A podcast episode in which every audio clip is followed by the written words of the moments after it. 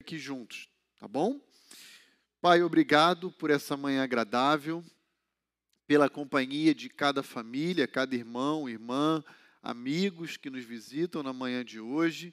Somos gratos a Ti pela salvação que Cristo Jesus nos oferece e por ensinos preciosos que a Tua palavra nos revela e que muitas das vezes nós não percebemos, não nos apropriamos dessas verdades em nossas vidas.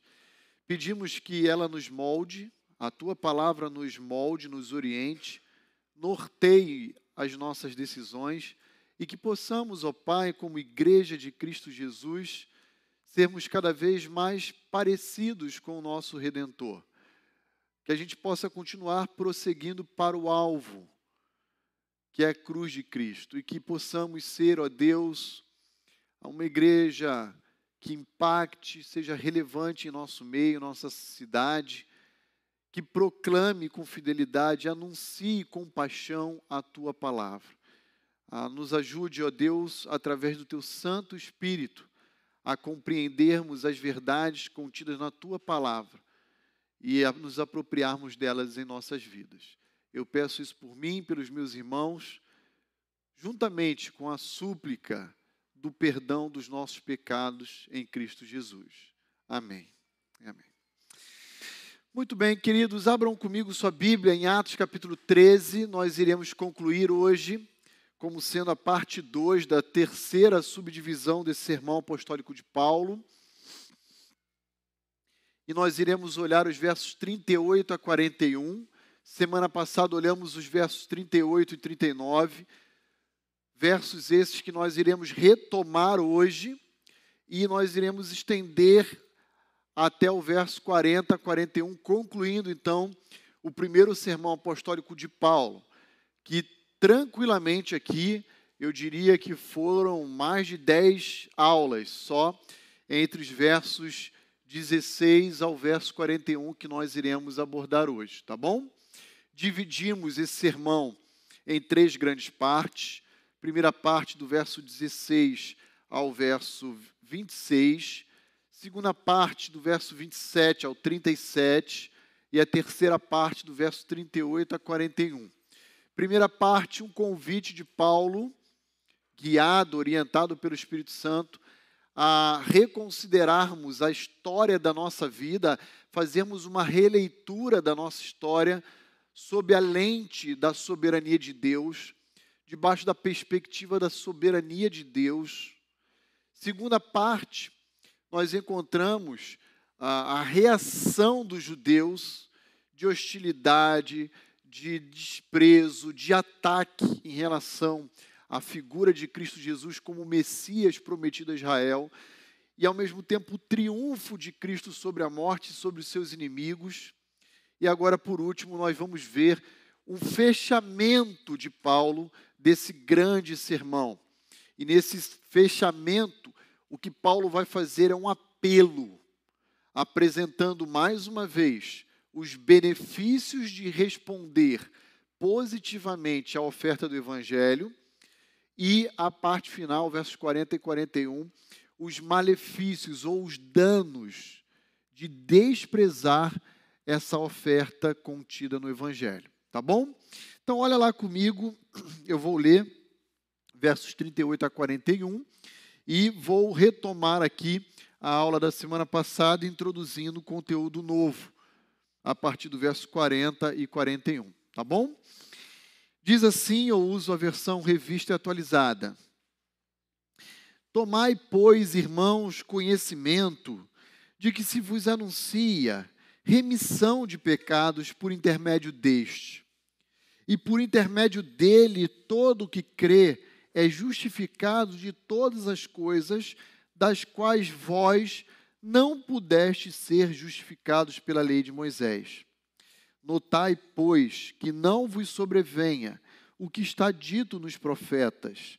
Vede, ó desprezadores, maravilhai-vos e desvanecei, porque eu realizo em vossos dias obra tal que não crereis se alguém vô-la contar.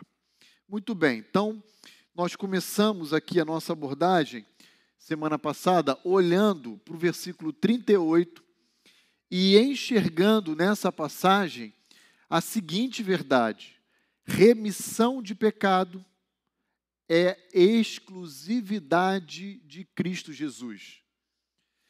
O homem, por si só, ele é incapaz de expiar, de cobrir a vergonha do seu próprio pecado.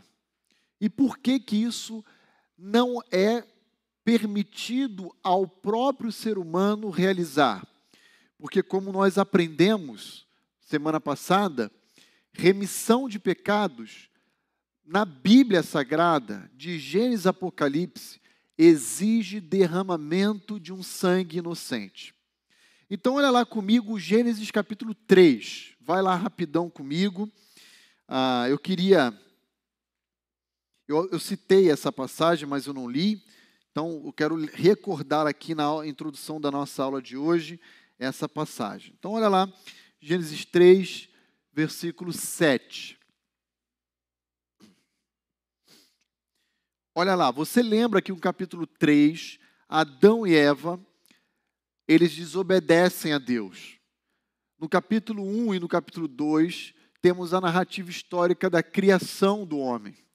E o ser humano ele é criado num estado de santidade e perfeição inicial. E esse estado de santidade e perfeição inicial que Deus dotou o homem quando o criou, dá ao homem, ou pelo menos deu a ele, a capacidade de obedecer a Deus de forma espontânea, natural. Quando o pecado entrou no mundo, essa capacidade de obedecer a Deus de forma espontânea e natural, ela foi suprimida. Por quê? Porque aí o pecado caracterizou a raça de tal forma que depois de Adão e Eva, todo e qualquer ser humano, obviamente com exceção de Cristo, tá? Todo e qualquer ser humano já nasce com a indisposição em querer obedecer a Deus por si só. O nome disso na Bíblia é natureza pecaminosa. Ou seja, a inclinação que todo ser humano possui de desde o seu nascimento fazer aquilo que não agrada a Deus. Exemplo: você que é pai, você que é mãe, você que é avó, avô, você já deve ter percebido que às vezes a criança, o bebezinho, meses, dias de vida, ele esperneia, ele ah, é mal criado, e você fala, mas quem ensinou esse negócio, essa criança? Com tão pouco tempo de vida. Resposta: Adão e Eva. Eles herdaram essa predisposição para o mal. De quem? De Adão e Eva. Romanos 5 fala isso com muito, muita clareza, que há uma solidariedade da raça humana com Adão e Eva. Mas eu não quero entrar nesse ponto da aula, eu quero voltar para Gênesis 3, versículo 7. Adão e Eva pecam. E o que, que eles fazem? Olha lá comigo em Gênesis 3, versículo 7. Eu vou ler aqui. Depois de terem pecado, abriram-se então os olhos de ambos, e percebendo que estavam nus, coseram folhas de figueira e fizeram cintas para si que, que Adão e Eva fez, fizeram? Pegaram folhas de figueira e tentaram cobrir a parte íntima de cada um deles, porque eles se envergonharam ao ver um ao outro daquela condição. Antes de terem caído, olhavam-se e não havia nenhum estranhamento, mas a partir da queda passaram a ter vergonha recíproca, ok? O máximo que o homem pode fazer, irmãos, para reparar a vergonha do seu pecado, são folhinhas de figueira. Resolve? Não resolve. Não resolve. Aí veio Deus. E no mesmo capítulo 3 de Gênesis, lá no verso 21, o que, que Deus fez? Olha lá. depois de dar uma bronca em Adão, uma bronca em Eva, uma bronca na serpente, emitir a sua maldição. Olha lá no verso 21. A provisão de Deus graciosa. Fez o Senhor Deus a vestimenta de peles para Adão e a sua mulher e os vestiu. Deus é o único capaz de verdadeiramente cobrir o homem da vergonha causada ou produzida pelo seu próprio pecado. Por que, que o pastor Rony está falando tudo isso? Para lembrar você como diz o versículo 38, Tomai, pois, irmãos, conhecimento de que vos anuncia remissão de pecados por intermédio deste. Só há perdão de pecado, só há remissão de pecado, só há expiação de pecado com base em derramamento de sangue inocente. Sem sangue não há perdão. Lá no Éden, Deus matou algum animal, que a Bíblia não entra no mérito de dizer qual, e da pele daquele animal cobriu Adão e Eva da sua vergonha. Mas para nossa purificação, Deus enviou o seu filho para morrer no nosso lugar e nos cobrir da nossa vergonha. É isso, por exemplo, que nos ensina a 1 João 1,7. Eu vou pedir que o microfone rode aí, vou pedir que alguém, por favor, leia para nós esse verso, 1 João 1,7. É só levantar sua mão para a gente fazer chegar o microfone aí até onde você se encontra. Quem pode ler para nós? Glaucio.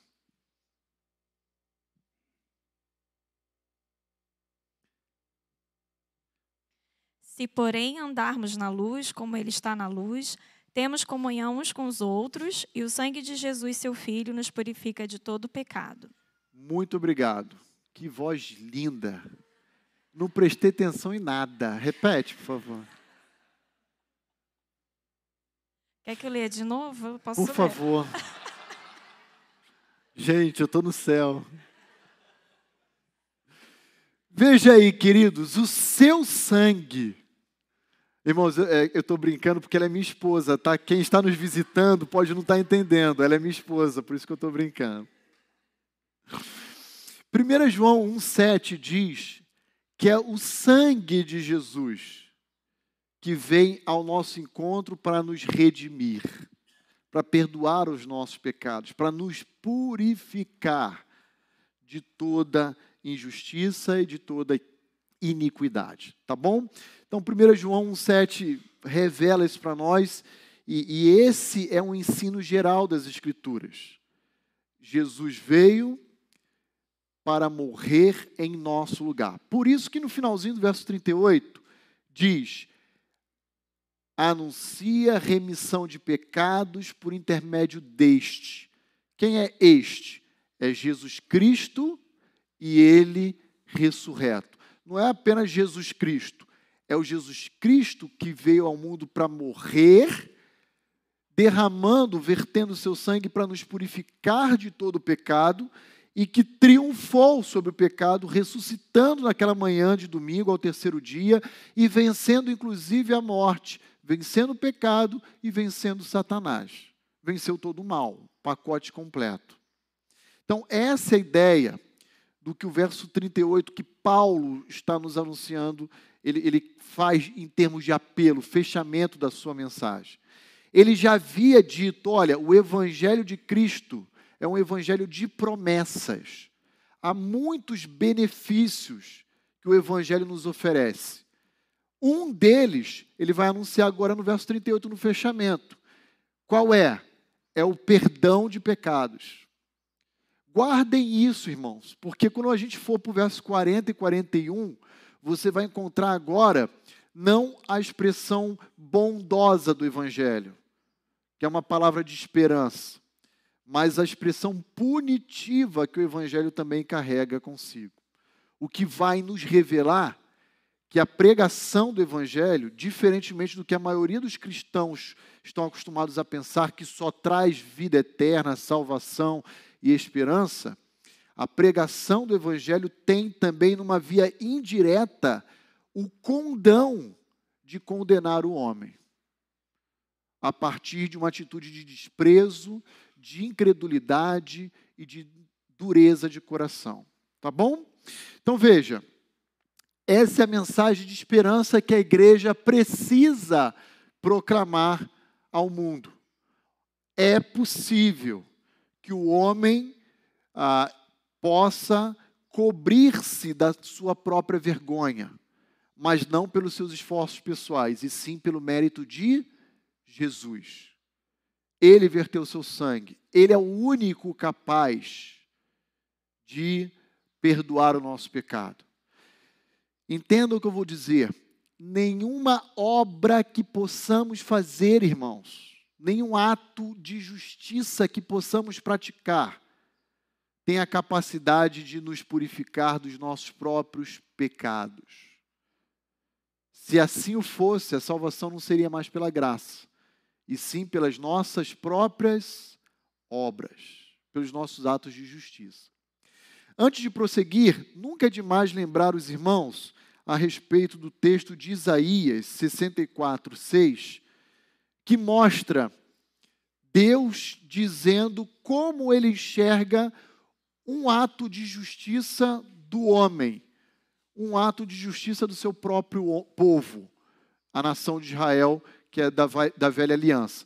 Então, Isaías 64, verso 6, olha lá comigo, você pode chegar diante de Deus e falar assim com o peito estufado: Ó, eu fiz o meu melhor, não tem como Deus rejeitar minha generosidade, minha honestidade, meus atos de justiça.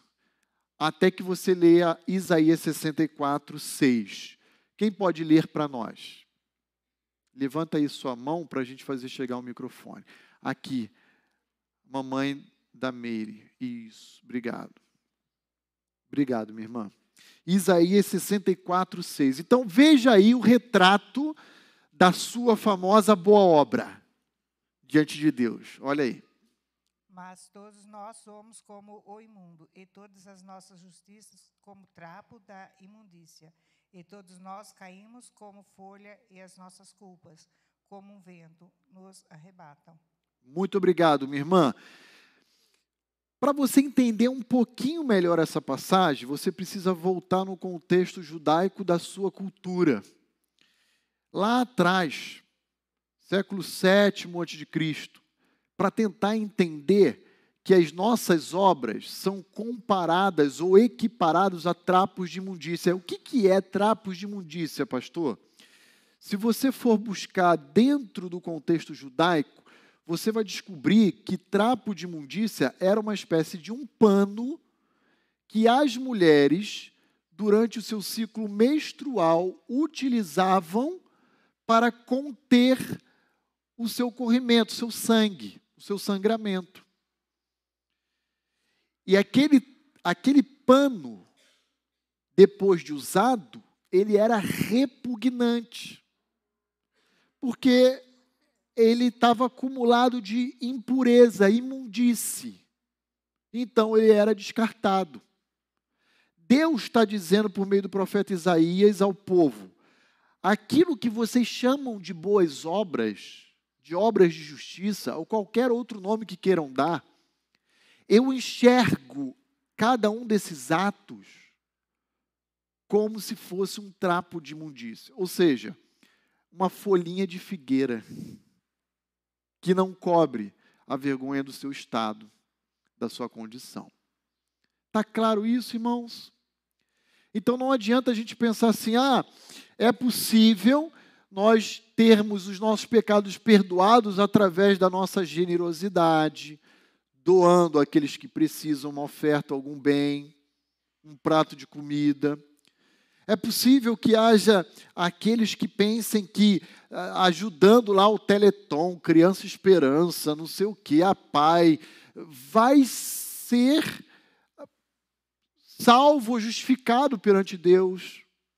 Há possível que haja pessoas, como eu já conheci, que pensem assim: ah, por que, que eu não iria para o céu? Eu sou alguém bom, honesto, justo, nunca traí minha esposa, nunca matei, roubei. Há pessoas que achem, acham que esses atos podem justificar elas próprias diante de Deus, e isso é incapaz. E também nem é possível, como afirma, por exemplo, a Igreja Católica Apostólica Romana, que haja expiação ou perdão de pecados por meios alternativos fora de Cristo, como, por exemplo, rezando ao santo tal rezando a Maria. Não é possível, gente. Só há um mediador, a Bíblia é clara em afirmar isso, entre Deus e os homens. E esse mediador é Jesus Cristo. Então, não são pelos, pelos meus atos e não é por qualquer mediador que a igreja romana chame de santo. É única e exclusivamente através de Jesus. Vamos para o verso 39. E no verso 39 nós encontramos o seguinte: Paulo é repetitivo. Ele acaba o 38 falando por meio deste. Agora no 39 ele volta. E por meio dele, de novo, se referindo a Jesus Cristo e esse ressurreto, todo o que crê é justificado de todas as coisas das quais vós não pudeste ser justificados pela lei de Moisés. Então aqui veja, não é mais todo judeu que crê, é todo aquele que crê, independentemente de etnia, independentemente de cor, de raça, de posição social, de cultura. Há um convite universal ofertado pelo Evangelho, um convite à salvação. E esse convite só é obtido através do exercício da fé em Jesus Cristo. Então é isso que Paulo, agora caminhando para o final do seu sermão, ele vai enfatizar. E aí o que nós falamos? Se é só Jesus que nos justifica dos nossos pecados perante o Pai, houve salvação no Antigo Testamento? Porque no novo a gente olha para trás, para a cruz e a gente enxerga. Mas e no antigo? Será que havia salvação para aqueles santos da velha aliança? Resposta: sim. Levítico, capítulo 4, vai prescrever a forma como esses indivíduos manifestavam sua fé na vinda futura do Messias, pegando o animal, sacrificando, o autor da carta aos Hebreus vai dizer: ó, esse ato por si só não espia o pecado do povo, mas ele é uma evidência daqueles que criam, aguardavam e morreram esperando o Messias ser enviado por Deus. Então, esses que criam em Cristo Jesus foram salvos, ainda que não imaginassem quem seria o Messias, ainda que vivesse séculos antes de Cristo, mas morreram pela fé, aguardando a provisão de Deus, prometida desde Gênesis 3,15. O descendente da mulher vai pisar a cabeça da serpente, e a serpente lhe ferirá o calcanhar. Se o indivíduo da velha aliança, do velho concerto, morreu esperando e crendo nessa provisão de Deus, ele foi salvo. Ainda que eles não tivessem vivido na época de Jesus, mas eles morreram crendo. Então a salvação de Adão até a consumação dos séculos sempre será, somente será, por meio de Jesus Cristo. Hoje nós olhamos para trás. Antes, o povo da velha aliança tinha que olhar para frente.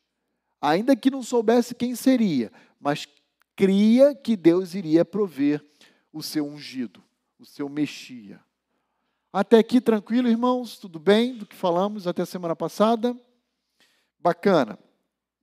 Muito bem. Aí nós entramos num detalhe que o próprio verso 39 Paulo nos ensina. Ele fala assim, ó: Todo que crê é justificado de todas as coisas. Coisas estas que vocês não puderam ser justificados por intermédio da lei de Moisés. Por quê? Por que, que a lei de Moisés não conseguiu justificar o homem? Não é porque a lei não era boa, não é porque a lei não era capaz, é porque depois que a queda aconteceu em Gênesis capítulo 3, o homem se tornou incapaz de obedecer plenamente à lei de Deus. Então, se você for comigo em Tiago, capítulo 2, versículo 10 e 11, essa passagem eu vou ler, você vai observar Tiago falando exatamente isso que o pastor Roni está te dizendo. Ele vai dizer assim, ó, pois, Tiago 2, versos 10 e 11, pois qualquer que guarda toda a lei, mas tropeça em um só ponto, se torna culpado de toda ela. Então você tem, sei lá, 600 artigos na lei. Você desrespeitou o inciso décimo do parágrafo terceiro do artigo tal, você quebrou a lei por inteira. Ponto final. Aí o verso 11 vai dizer: Porquanto aquele que disse não adulterarás, que foi Deus, também ordenou: não matarás. Ora, se você não adultera, mas você mata, você vem a ser transgressor da lei. Ponto final. Não interessa se você desrespeitou o artigo que proibia o assassinato e observou o da pureza matrimonial. Não, não interessa. Fato é que você quebrou um artigo, você quebrou toda a lei. Vou dar um, um exemplo. Nós temos uma lei federal chamada de Código de Trânsito Nacional, ou Código Nacional do Trânsito. Creio que todos que dirigem sabem bem disso. Você aprende ela na autoescola, inclusive. E ela tem vários artigos dizendo sobre várias proibições.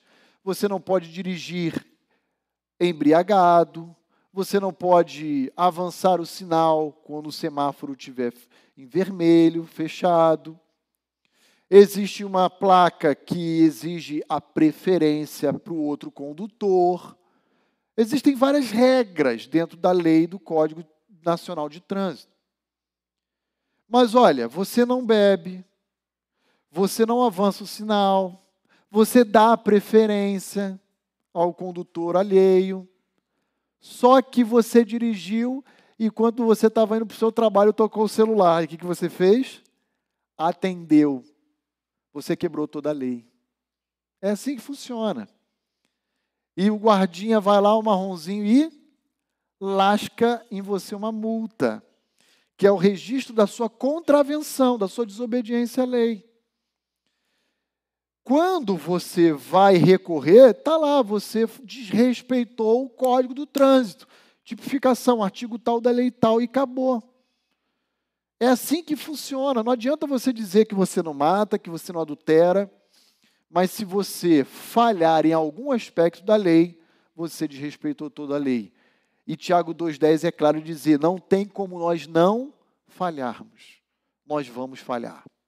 Nós vamos falhar.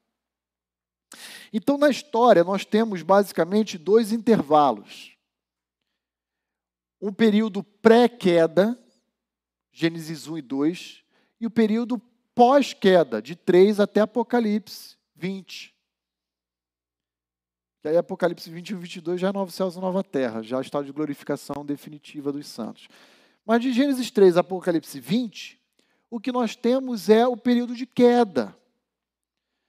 No Gênesis 1 e 2, que é o período pré-queda, o homem tinha plena condição de obedecer integralmente à ordem de Deus, de forma espontânea, natural. pronto, predisposto a isso, mas depois da queda, não mais. E aqui, a gente vai entrar numa seara que não costuma ser muito falada ou comentada. Mas que seara é essa? É a distinção da obediência a essa lei de Deus e a relação dessa obediência com a vida eterna. Se Adão, que foi criado num estado de perfeição e santidade inicial, obedecesse 100% da vontade de Deus, ele provavelmente seria confirmado para toda a eternidade nesse estado de santidade. Mas não foi o que aconteceu, e não aconteceu por acaso, não aconteceu porque Deus já escreveu a história decretando que ele iria cair. E por mais difícil que isso seja no nosso entendimento, é assim que a Bíblia afirma. O Cordeiro de Deus, Apocalipse 13, 8, já havia sido morto antes da fundação do mundo. Ou seja, lá antes de Gênesis 1, 1 o Pai, o Filho e o Espírito já se conversando disseram: vamos criar o universo, vamos criar a natureza, vamos criar a raça humana, mas nós vamos colocar ah, um ingrediente dentro dessa história. Esse ingrediente será o pecado. E aí o pai vira para o filho e fala: só tem um jeito da gente resgatar a humanidade caída é vertendo o sangue no lugar deles para cobrir o pecado. E o filho diz: Eu vou. E o espírito disse: Ah, eu não vou ficar aqui de braço cruzado vendo, né? Então eu vou lá também para aplicar os efeitos desse sangue vertido na cruz em favor daqueles a quem o Pai escolheu. É assim que funciona. É assim que a Bíblia fala. Né? E aí então ah, o que nós temos é que Adão e Eva desobedeceram. Mas dentro do ensino geral das Escrituras, há uma relação de obediência do homem à vontade expressa de Deus, chamado de lei, e à vida eterna. E entendo o que eu vou dizer. Se o homem fosse capaz de obedecer perfeitamente em todas as situações à vontade de Deus, a ele foi assegurado e prometido por Deus a vida eterna. Mas depois da queda, a resposta é: o homem pode obedecer perfeitamente à lei de Deus? Não. Então foi necessário que Jesus viesse ao mundo para, em nosso lugar, nos substituir não apenas na cruz, mas nos substituir também ativamente na perfeita obediência à lei de Deus. Em Mateus 5, Jesus vai dizer: Olha, eu não vim para revogar a lei, eu vim para cumpri-la. E ele cumpriu a lei integralmente. E aí o que aconteceu através da obediência de Cristo? Ele transferiu a cada um de nós os benefícios dessa obediência. Assim como ele transferiu também na cruz do Calvário nos substituindo nessa morte que pertencia a nós, os benefícios do seu derramamento de sangue, a salvação. Então veja comigo algumas passagens. Eu quero ler rapidamente com os irmãos para tentar explicar essas passagens e os irmãos perceberem esse ensino que muitas das vezes é equivocado. Então olha lá Mateus 19, a partir do verso 16 até o verso 22. Mateus 19, 16 a 22. Primeira passagem. Eu vou ler rapidinho, para a gente ganhar tempo, mas os irmãos vão ver que o que eu estou afirmando, defendendo, e que pode soar, soar estranho aqui para alguma parcela da nossa audiência, aqui da nossa igreja, é que é possível obter a vida eterna por meio da obediência à lei de Deus. O problema é que depois da queda nós não conseguimos obedecer perfeitamente, mas não é um problema da lei, é um problema do homem. Então olha lá Mateus 19, a partir do verso 16. E eis que alguém, aproximando-se, lhe perguntou: Mestre, O que farei eu de bom para alcançar a vida eterna? Veja aí o mérito humano. O que eu farei de bom? Que, que eu posso fazer de atos de justiça para obter a vida eterna? Se alguém falasse isso para você lá no trabalho, ô Johnny, cara, eu não sou cristão, o que, que eu posso fazer para obter a vida eterna? Eu sei o que, que o Johnny falaria. O Johnny falaria assim, cara, crê no Senhor Jesus Cristo. Esse é o caminho, reconheça a sua condição de pecador, se arrependa dos seus pecados, exercite sua fé em Cristo, não é assim? Mas olha a resposta de Jesus. Olha lá o que Jesus diz. Respondeu-lhe Jesus: Por que me perguntas acerca do que é bom? Bom só existe um. Se queres, porém, entrar na vida, guarda os. Jesus não falou, ó, creia em mim e me siga. Jesus reafirmou uma doutrina veterotestamentária que era de conhecimento dos judeus. E que doutrina é essa? Que a perfeita obediência à lei de Deus assegurava ao homem a vida eterna. Só que o problema é que essa perfeita obediência não pode mais ser observada hoje, gente. E se esse judeu que abordou Jesus se ligasse nesse detalhe, ele falaria: Mas como que eu vou guardar os mandamentos, Jesus?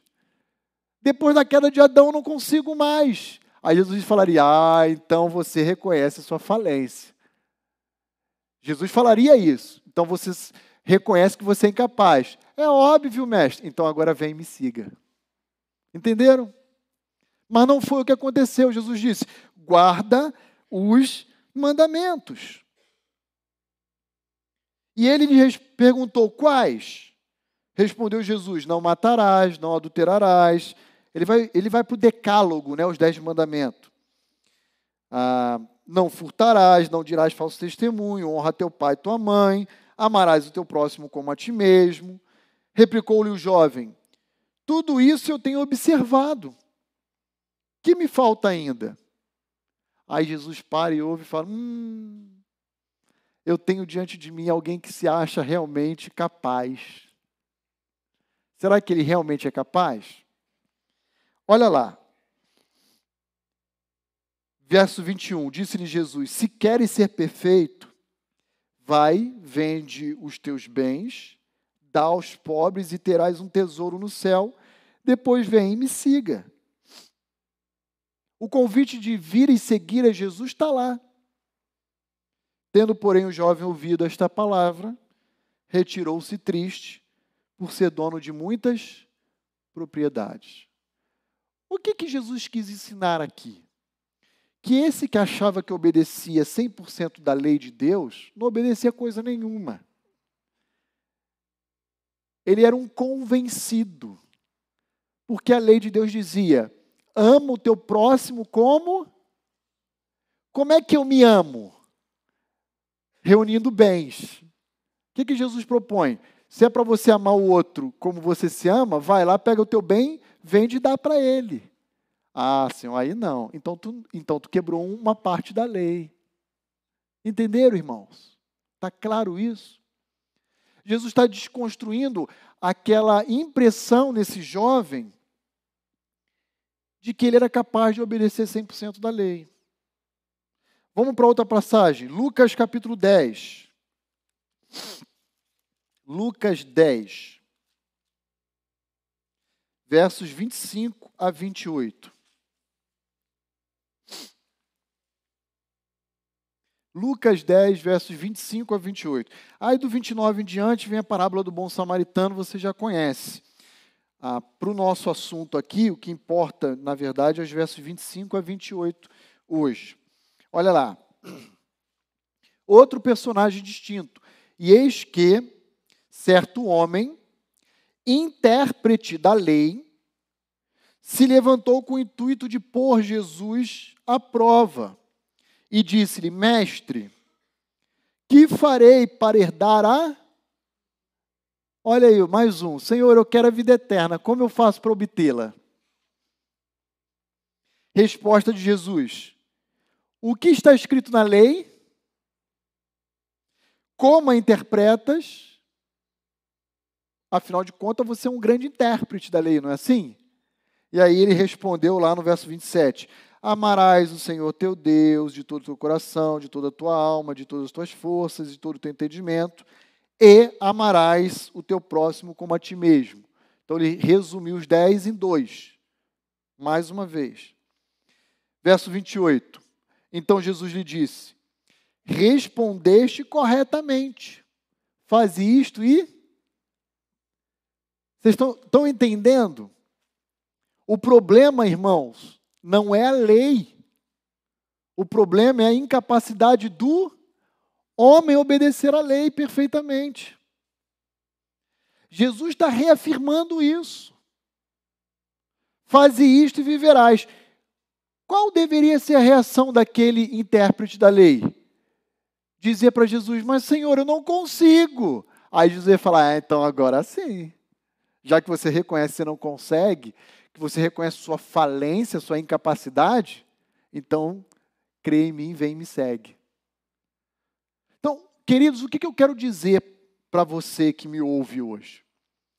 A lei é boa. O problema não é a lei, o problema é o homem. E, e, e veja só o que, que aconteceu. A lei é boa, Romanos, nós vamos ler daqui a pouquinho, 7 e 10, a lei é boa, só que o problema é que essa lei boa, em contato com o homem mau, ao invés de ser um instrumento de uh, concessão de vida, se tornou um parâmetro de condenação para o homem. Entenderam? O problema não é a lei, porque a lei é a manifestação expressa da vontade de Deus que sempre é boa, perfeita, agradável a Ele. O problema é o homem que se encontra enfermo, incapaz de obedecer essa lei. Então, olha lá comigo Romanos 7, 10 agora. E o mandamento fora para a vida, o que é o mandamento? É a lei, gente. Ó, lei, mandamento, desígnio, decreto, tudo isso é sinônimo de lei. Olha o que Paulo está falando em Romanos 7,10. E a lei, ou mandamento que me fora dado para a vida, verifiquei que este mesmo se me tornou para. A lei é boa, o problema sou eu, que não consigo obedecer à lei. E aí, essa lei, que seria um instrumento de concessão de vida eterna, se tornou um instrumento de reprovação. Entenderam, irmãos? Está claro isso? Dúvidas? Então, quando Deus deu a lei antes mesmo da queda, ela se tornou ruim após a queda. Só que a lei escrita em tábuas de pedra só foi dada ao homem através de Moisés lá no Sinai. Aí começa toda a legislação judaica. Mas Deus já havia expressado a sua vontade, que significa lei, antes mesmo da queda. Uma outra passagem, Deuteronômio 30.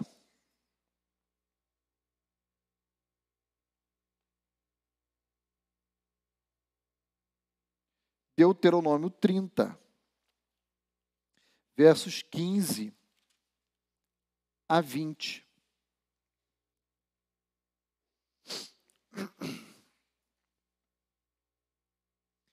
Trinta, versos 15 a 20. Vê que proponho hoje o que, Moisés? A vida e o bem, a posse, né? A morte e o mal. Se guardares o mandamento que hoje eu te ordeno, ó, tem uma cláusula condicional. Se o que? Obedecer. Guardar o mandamento é obediência. E os seus estatutos e os seus juízos então viverás.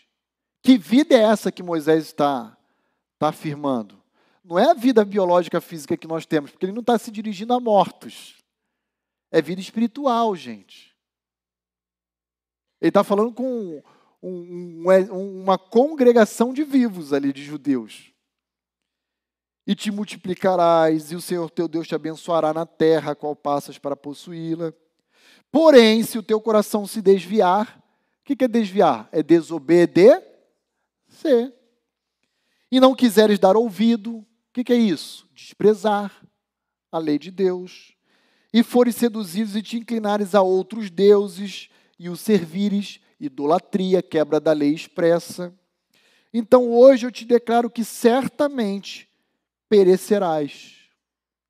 Ó, vida, morte, vida eterna, perecimento. São os contrastes aqui.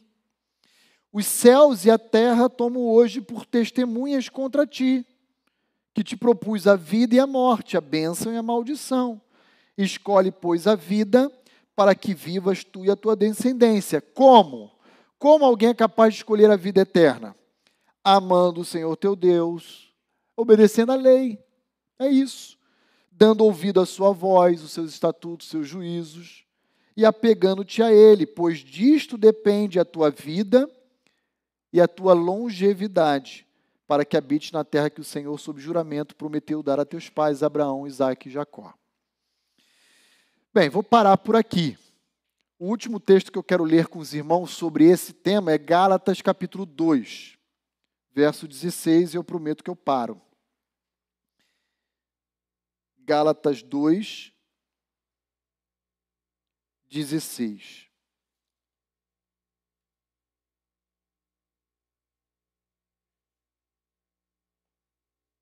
Que é um texto que reforça essa teologia paulina aqui, ó, de dizer que as nossas coisas, as coisas erradas que praticamos, não são capazes de serem justificadas pelo homem através da obediência perfeita à lei de Moisés. Então, olha lá Gálatas 2,16. Sabendo, contudo, isto, o quê? Que o homem não é justificado por obras da lei e sim mediante a fé em Cristo Jesus. Também temos crido em Cristo Jesus para que fôssemos justificados pela fé em Cristo e não por obras da lei, pois por obras da lei ninguém será justificado. Então, esse texto aqui, ele é muitas vezes mal compreendido. Por quê? Porque ele, ele é lido sob a seguinte ótica, sob a seguinte lente. Está vendo? como obedecer à lei de Deus não é capaz de justificar ninguém. Paulo está dizendo em Gálatas 2,16, está vendo?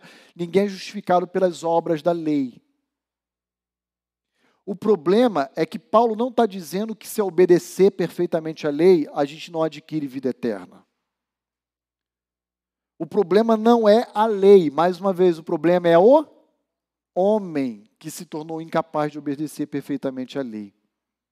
Entendem, gente, isso? Por isso, Paulo está dizendo: uma vez que o homem é incapaz de obedecer à lei e obter a vida eterna, para que o homem possa ser justificado, o que, que ele tem que fazer? Recorrer a Cristo Jesus. Eu diria para os irmãos que, pré-queda, o homem poderia obter a vida eterna de forma meritória. Mas depois da queda, o homem só atinge a vida eterna por meio da graça divina. Entenderam a diferença de um estado para o outro? De um contexto para outro? Quando Paulo diz, vou ler de novo 2,16 de Gálatas. Quando Paulo diz, sabendo contudo que o homem não é justificado por obras da lei, ele não está dizendo que a lei não tem a capacidade de conceder vida eterna, ele está dizendo que o homem é incapaz de obedecer perfeitamente essa lei. Entenderam? Por isso, o homem precisa de Jesus. Nesse sentido, antes da gente prosseguir, eu quero apenas destacar duas coisas importantes aqui nesse, nesse tema, antes da gente prosseguir. Ah, o legalismo farisaico, ele não fez distinção entre pré-queda e pós-queda. O que era o legalismo farisaico? A crença de que o homem pode, pelos seus próprios esforços, obter a sua própria vida eterna, através da obediência à lei de Deus. O farisaísmo, o legalismo judaico, não faz distinção da época de Adão e Eva antes do pecado entrar no mundo. Mesmo após o pecado, ele insiste em viver com seus próprios esforços. Então o legalismo pensa assim, ó: se eu fizer tal ato, eu vou obter isso como benefício. E se eu deixar de praticar tal ato, eu vou deixar de ser condenado por Deus ou reprovado e obter algum malefício. A motivação dos atos, e não o ato por si só, está totalmente maculada por conveniência, por aquilo que lhe interessa. Por isso o legalismo farisaico, ele é reprovável. Mas o fato de nós não sermos justificados por lei hoje, depois da queda, e somente por Cristo, não significa, gravem isso, que a igreja é, como um todo, aquilo que nós chamamos na teologia de antinomista, ou seja, contrário à lei, a toda e qualquer lei. Porque isso a Bíblia chama de libertinagem, libertino. É alguém que não tem limites, que é capaz de viver de forma desregrada como quer o seu próprio coração. Engana-se aquele que crente de hoje que pensa que o crente não está mais debaixo da lei de Deus. Isso é um grande engano a igreja continua debaixo da lei de Deus, porque Deus tem vontades e essas vontades são expressas, não debaixo da lei judaica, mas debaixo da lei neotestamentária. A lei que prevê a exigência da oferta do perdão, do amor a Deus, do amor ao próximo. É uma outra lei, outra expressão da vontade de Deus estampada no Novo Testamento. Então tem muito crente que fala assim, é, que é antinomista, ou seja, é libertino, que fala assim, ó, ah, você é legalista. Eu estou debaixo da era da graça. Não tem que respeitar mais lei nenhuma. Aquilo lá era para Israel. Quem pensa assim está totalmente errado. Porque de Mateus a Apocalipse nós temos uma variedade de expressões da vontade de Deus ali também contida. E aí, se nós desrespeitarmos isso, nós estamos desconsiderando a vontade de Deus para o seu povo na nova aliança, que é a igreja. Está claro isso, irmãos? Tudo bem? Mesmo? Estou achando vocês muito quietinhos hoje, hein? Camila, valeu. Então agora eu vou, Camila, agora. Então tá bom. Então vamos avançar. Agora entrando na aula de hoje versos 40 e 41. Abra lá comigo em Atos 13.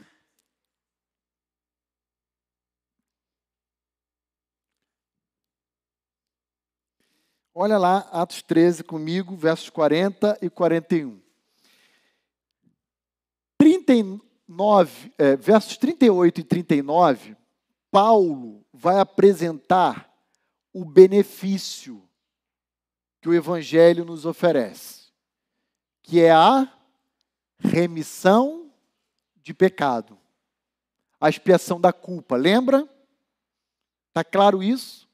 Verso 38 e 39. Remissão de pecado. Coisa que o homem não é capaz de ter por si só. Agora, no verso 40 e 41, Paulo vai apresentar outro aspecto do evangelho que muitas das vezes não percebemos existir nele, que é o lado punitivo que o próprio Evangelho de Jesus promove. Pastor, o Evangelho não é uma boa notícia? Então, como que pode ser uma boa notícia trazendo punição?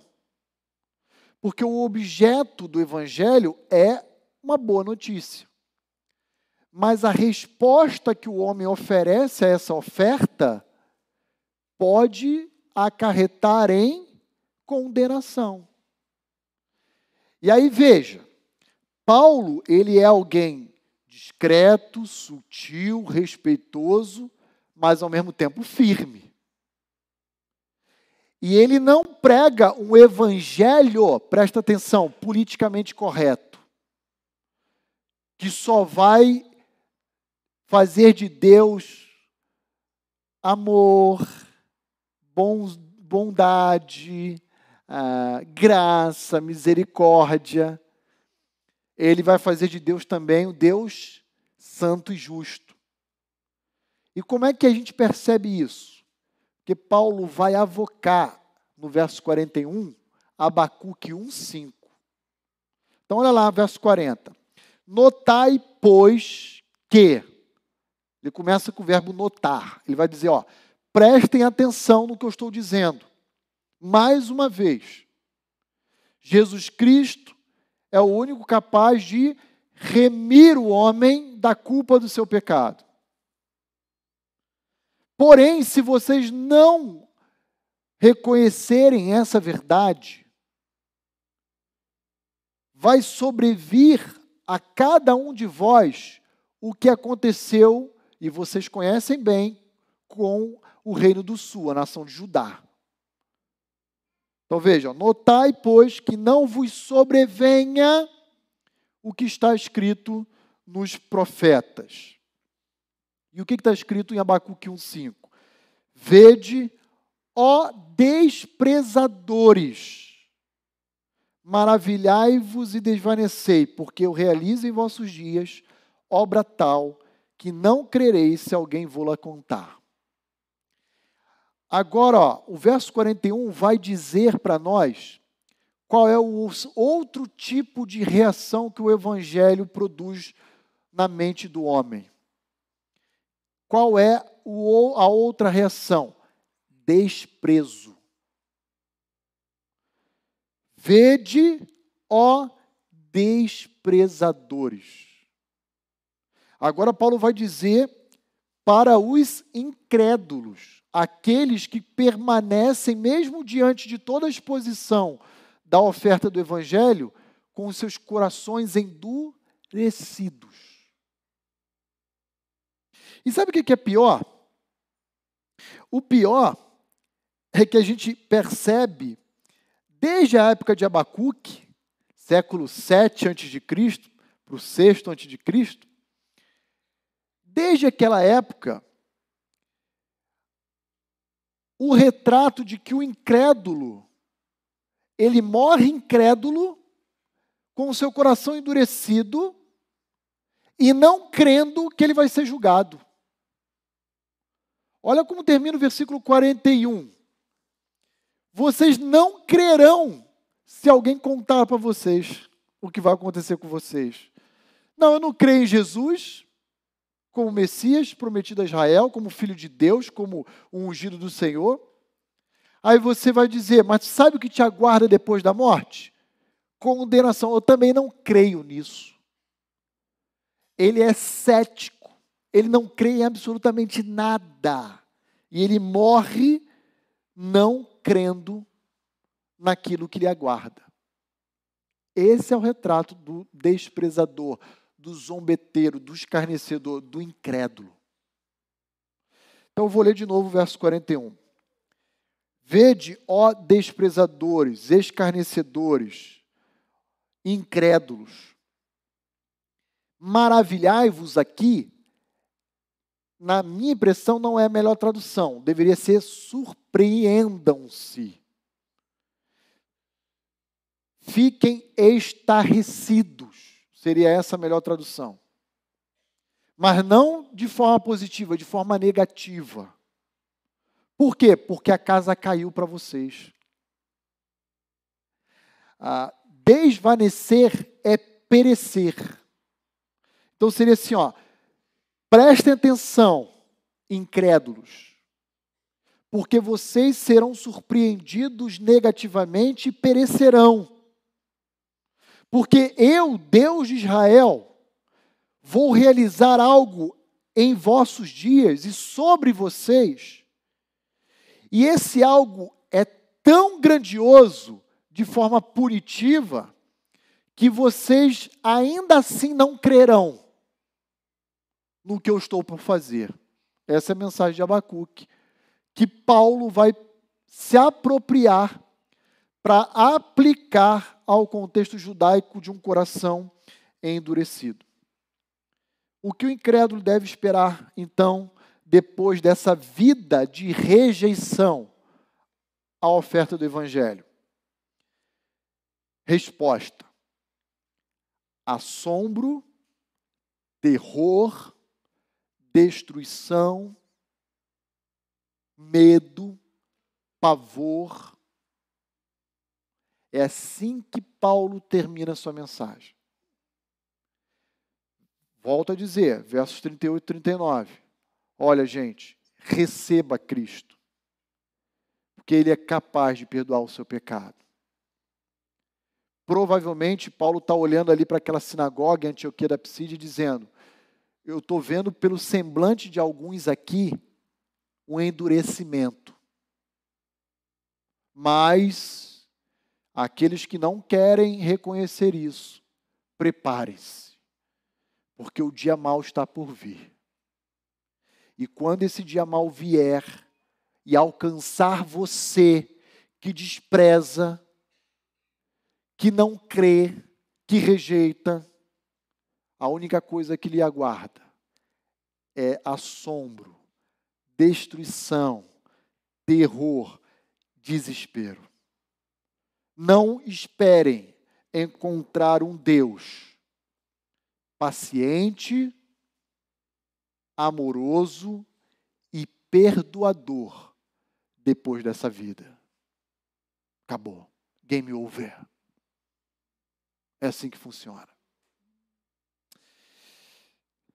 Deixa eu ler algumas passagens para a gente concluir a nossa aula. Abra lá comigo João 3, dos versos 16 a 19. E veja o que o apóstolo João, não é Paulo agora, Evangelho de João, capítulo 3, versos 16 a 19. Veja o que o apóstolo João vai apresentar para nós como lado punitivo que o Evangelho de Cristo promove. Olha lá comigo. Porque Deus amou o mundo de tal maneira que deu o seu Filho unigênito para que todo aquele que nele crê não pereça, mas tenha. Esse é o Evangelho. Esse é o Evangelho. Esse é o Evangelho. Verso 17. Porquanto Deus enviou o seu Filho amado não para que julgasse o mundo, mas para que o mundo fosse salvo por ele. Esse é o objetivo do Evangelho. É o fim a que o Evangelho se propõe. Oferecer esperança ao homem perdido para que o mundo fosse salvo por ele. Esse é o objetivo do Evangelho. Verso 18: Quem nele crê não é julgado. O que não crê,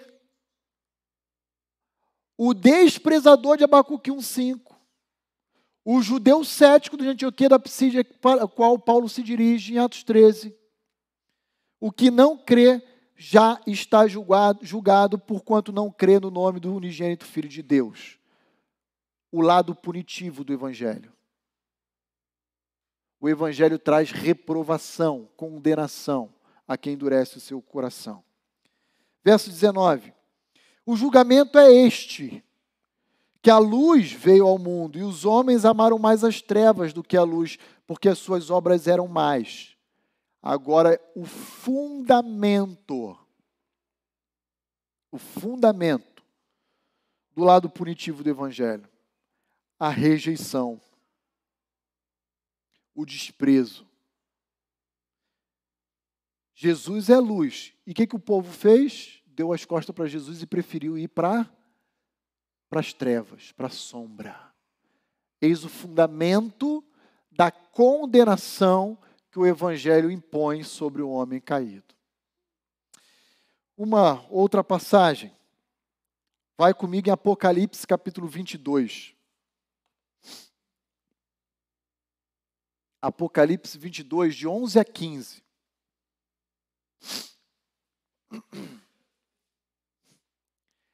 Só para te situar, Apocalipse 22, nós iremos encontrar já o estado eterno inaugurado, tanto dos novos céus e nova terra, que será o ambiente definitivo dos santos, quanto Guiena, que é o lago de fogo e enxofre, que será o ambiente definitivo dos réprobos, dos perdidos.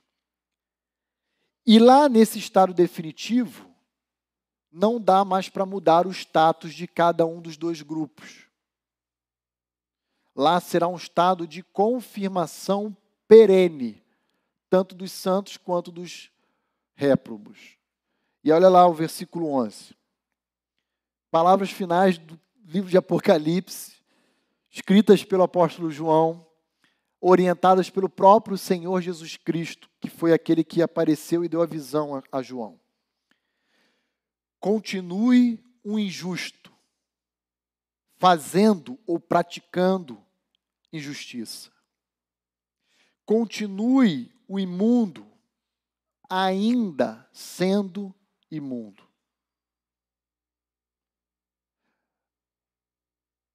Olha isso aqui, ó. Vocês continuarão não crendo. O incrédulo, ele morre não crendo no julgamento futuro.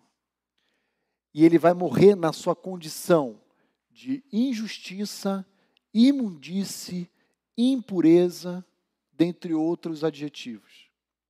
E os santos? O justo continue na prática da justiça, e o santo continue a santificar-se. E eis que venho sem demora. E comigo está o galardão que tenho para retribuir a cada um segundo as suas obras. Galardão é recompensa. É salário, é a palavrinha mistos no grego. Lembra lá de Romanos, ah, o salário do pecado é a morte? É mistos, é o galardão. Galardão não é apenas para os santos, é para o ímpio também.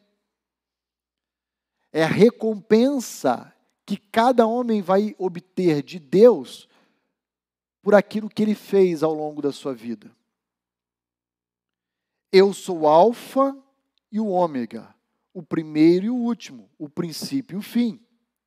Bem-aventurados aqueles que lavam as suas vestiduras no sangue do Cordeiro. Esses são os justos, são os santos. Para que lhes assista o direito à árvore da vida e entrem na cidade pelas portas na Nova Jerusalém. Verso 15. Ficam fora quem? Os cães, os impuros, os feiticeiros, os assassinos, os idólatras. Só esses aí? Não. E todo aquele que ama e pratica a mentira. Ah, pastor, mas coitado, porque ele foi para o inferno, ele foi para a condenação. Sabe como é que João chama esse cara? De cão, de idólatra, de feiticeiro. É duro falar isso, irmãos, mas presta atenção. Quando a gente vê algum amigo, algum familiar próximo a nós, que morre sem exercer sua fé em Cristo, nós nos compadecemos, sofremos, porque a gente sabe o destino eterno desse camarada dessa moça. Correto? E a gente sabe o que eles vão enfrentar pela frente. Mas dentro da justiça de Deus, a gente tem que ter, tem que ter peninha, não. Por quê? Porque a vida inteira desse indivíduo, ele não reconheceu Jesus Cristo e preferiu apegar apegar-se a si próprio. Isso a Bíblia chama de idolatria. Isso João chama de idólatra.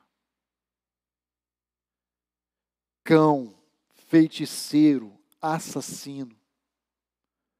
Continuem agora, continuem agora fazendo o que vocês sempre fizeram em vida, praticando a justiça, promovendo imundícia, mas agora vocês vão para outro ambiente, distinto e separado de nós. É assim que João trata. Bem, irmãos, vamos parar por aqui. São 10 horas e 20 minutos. Alguma consideração que os irmãos queiram colocar, alguma dúvida, alguma pergunta, contribuição, fica à vontade. Isaías, alguém aí escreveu no chat alguma coisa? Não? Tudo bem aqui, irmãos? Então, com essa aula, nós concluímos então o primeiro sermão apostólico de Paulo no livro de Atos. Concluímos o verso 41. 38 e 39, apresentando os benefícios do evangelho. 40 e 41, apresentando a descrição daqueles que endurecem o seu coração para a oferta do evangelho, bem como suas prováveis consequências futuras. Não saiam daqui. Irmãos, olhem para mim. Pensando que pregar o Evangelho é apenas ofertar esperança. Na mensagem apostólica também existe as consequências descritas pela rejeição a essa esperança ofertada. Aliás, na Bíblia nós temos casos bem interessantes.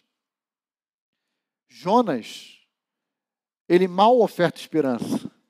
Ele só prega condenação. Três dias e Nínive será subvertido. Ponto final. Ah! casa caiu para vocês. Essa é a mensagem de Jonas. E o que, que Deus faz com essa mensagem condenatória? Promove um arrependimento nacional. Então, não seja um desses crentes politicamente correto de achar que uh, a gente só tem que falar daquela parte do Evangelho que é convidativa, que é agradável aos ouvidos do ímpio. Eu me recordo que uma vez minha filha, na sala de aula, foi falar de Jesus para uma amiguinha. E nós fomos parar na direção como pais, eu e a Glaucia, por causa disso. E ela foi falar para a amiguinha: olha, você tem que crer em Jesus. tal. E ela falou o objetivo do evangelho para a amiguinha. E a amiguinha disse para ela assim: Ah, mas eu não creio em Jesus. Então não vou para o céu? Resposta da minha filha: Não, você vai para o inferno.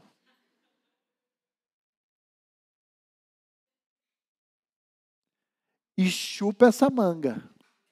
Vai à luta.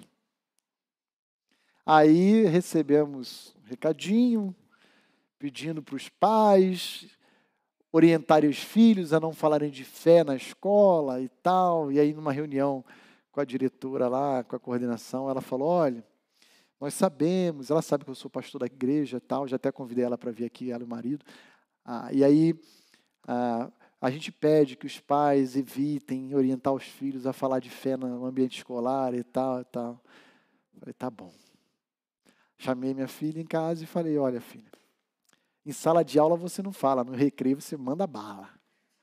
Tá bom? Ok, queridos, tudo bem? Dúvidas? Vamos orar então, encerrando a nossa EBD.